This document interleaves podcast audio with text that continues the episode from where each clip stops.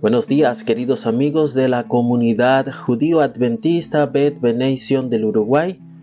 Bienvenidos una vez más. En esta semana quiero compartir contigo el resumen de la parashá de la semana, la parashá Ashabua, la parashá Korah. Quédate conmigo y aprenderemos un poco más de lo que la parashá de la semana tiene para ti y para mí.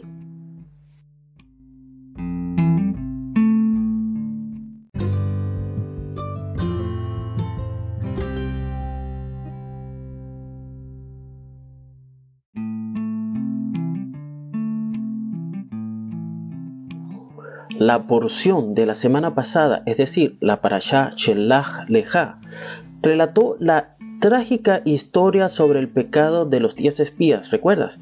Y el decreto divino de que la generación del pueblo de Israel que habían sido rescatados de Egipto sería condenada a morir en el exilio, allí mismo en el desierto. En la porción de esta semana, la parashá Korah, la dura verdad de su condición comenzó a hundirse y el pueblo va a lamentar posteriormente su destino y va a rebelarse aún más con mayor intensidad, tratando de derrocar el liderazgo que ha sido designado o establecido por Hashem y con la idea, la motivación de regresar al mal Egipto.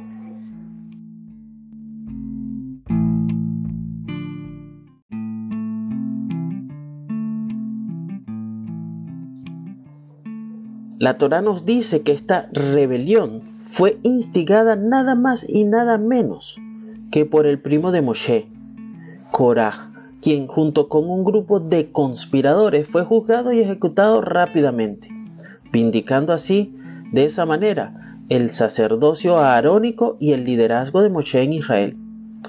Korah era el primo de Moshe, y un respetado coatita, honrado de ser uno de los portadores del arca sagrada. Coraj era un hombre rico, era un hombre que tenía influencia sobre las personas que estaban a su alrededor. Y, y además era un nazi, un príncipe del pueblo.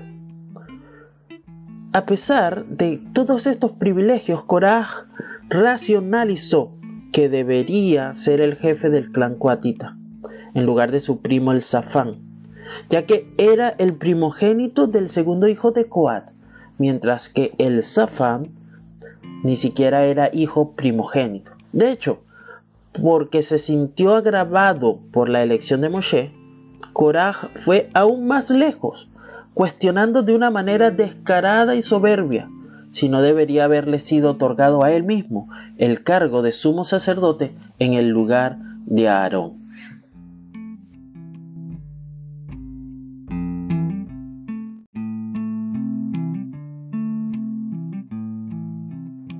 Pero como es una nación grande, por supuesto habían cómplices con Coraj. Estos eran los dos hermanos llamados Datán y Abirán quienes provenían de la tribu de Rubén, el primer hijo primogénito de Israel. Coraj, Datán y Abirán juntos reunieron una fuerza de 250 hombres para enfrentar a Moshe y desafiar así su reclamo exclusivo de liderazgo. Ya han ido demasiado lejos porque todos en la congregación son santos. Le dijeron a Moshe, cada uno de ellos, incluyéndose ellos mismos, ¿verdad? Presentando esta eh, afirmación delante de Moshe y Aarón. Y dice, y continúan diciéndoles, el Señor está entre ellos. ¿Por qué entonces se ensalzan ustedes sobre la asamblea del Señor?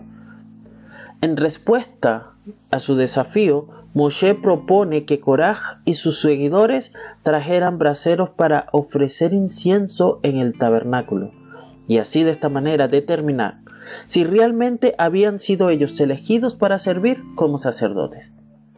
A la mañana siguiente, cuando Coraj y sus 250 seguidores se reunieron en la puerta del tabernáculo para ofrecer incienso, Dios amenazó con destruirlos a todos instantáneamente.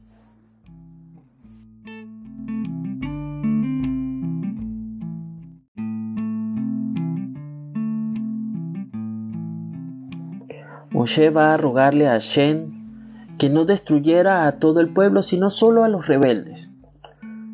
Luego advirtió a la congregación que se alejara de las moradas de Coraj, de Datán y Abirán, los instigadores. Y entonces la tierra va a abrirse y va a tragar vivos, mientras un fuego los consume a Coraj, Datán, Abirán, los 250 hombres que ofrecieron ilegítimamente el incienso. La rebelión de Coraj introdujo una abierta sublevación, introdujo caos en el liderazgo del campamento, lo que trajo un rápido y terrible reproche del Señor. Sin embargo, podemos ver que en el relato de la Torá, al día siguiente toda la congregación de Israel audazmente comenzó a acusar a Moshe y a Aarón diciendo, mira lo que dice el texto, ustedes han matado al pueblo del Señor. Pero cuando el pueblo mira se dirige su mirada hacia el tabernáculo, la gloria de Hashem aparece. Allí mismo donde Dios descendió para decirle a Moshe y Aarón que iba a destruir a los israelitas por su traición. Lamentablemente, a pesar de esta ferviente intercesión de Moshe y Aarón, estalló una plaga mortal entre todo el pueblo. Moshe instruye entonces a Aarón que tomara su brasero con incienso y lo llevara en medio de la congregación para hacer expiación por ellos.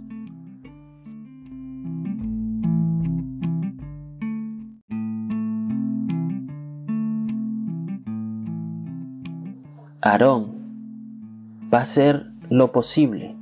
Se puso entre los muertos y los vivos y la plaga se detuvo. Así dice la Torah. La Torah nos dice que murieron en esa oportunidad 14.700 israelitas a causa de la plaga, sin contar las muertes de los involucrados en la rebelión de Corá.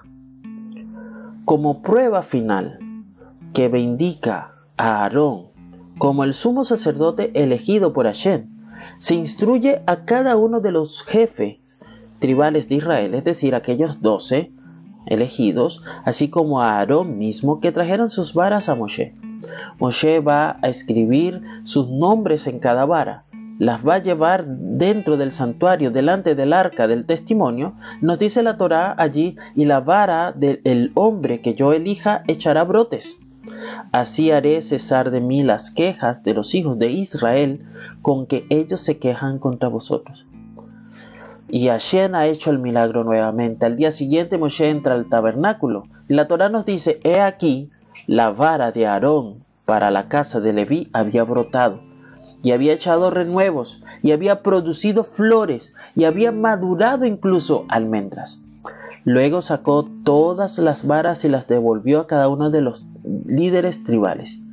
Hashem, nuestro Elohim, entonces le dice a Moshe que devolviera la vara de Aarón al tabernáculo, como testimonio para todas las generaciones venideras, para evitar una nueva enfrentamiento ante el liderazgo establecido por Hashem.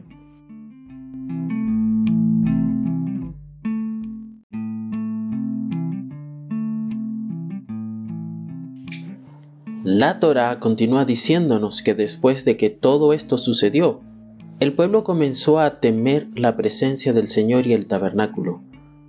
Para disipar sus temores, Moshe le va a dar la seguridad de que solo los hijos de Aarón, es decir, los sacerdotes y los levitas, llevarían la responsabilidad del santuario.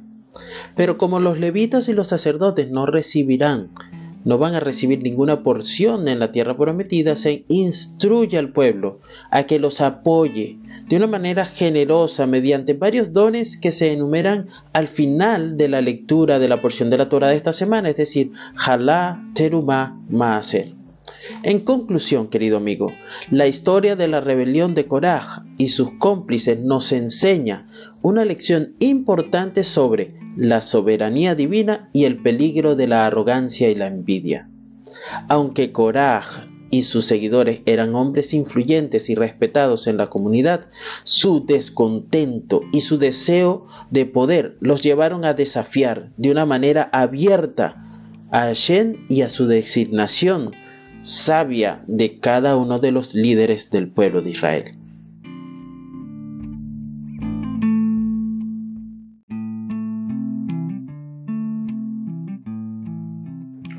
La respuesta divina fue rápida y contundente.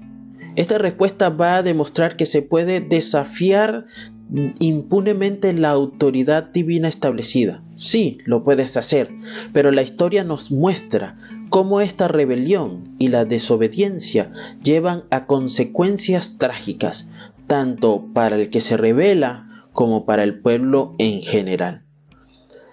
El texto nos va a recordar la importancia de que reconozcamos y aceptemos la posición y la autoridad de Hashem, la cual Él ha establecido para guiarnos y conducirnos. Korah y sus seguidores no estaban satisfechos con sus roles y buscaron simplemente elevarse por encima de los demás, por encima de lo que los correspondía. En lugar de confiar en la sabiduría y el plan de Hashem, permitieron que esta envidia que este orgullo los consumiera y los destruyera por completo. Los versículos del Tanaj, como en el libro de Bamidbar, capítulo 16, 32 y 33, nos relatan cómo la tierra se abrió y tragó a Korah, sus seguidores y sus pertenencias, dejando así un mensaje claro para todos los pueblos y naciones, no solamente para el pueblo de Israel. Y este mensaje es que Dios tiene el poder de establecer y remover líderes. Así tú creas que es por otras opciones, solo Dios conoce el principio y el final.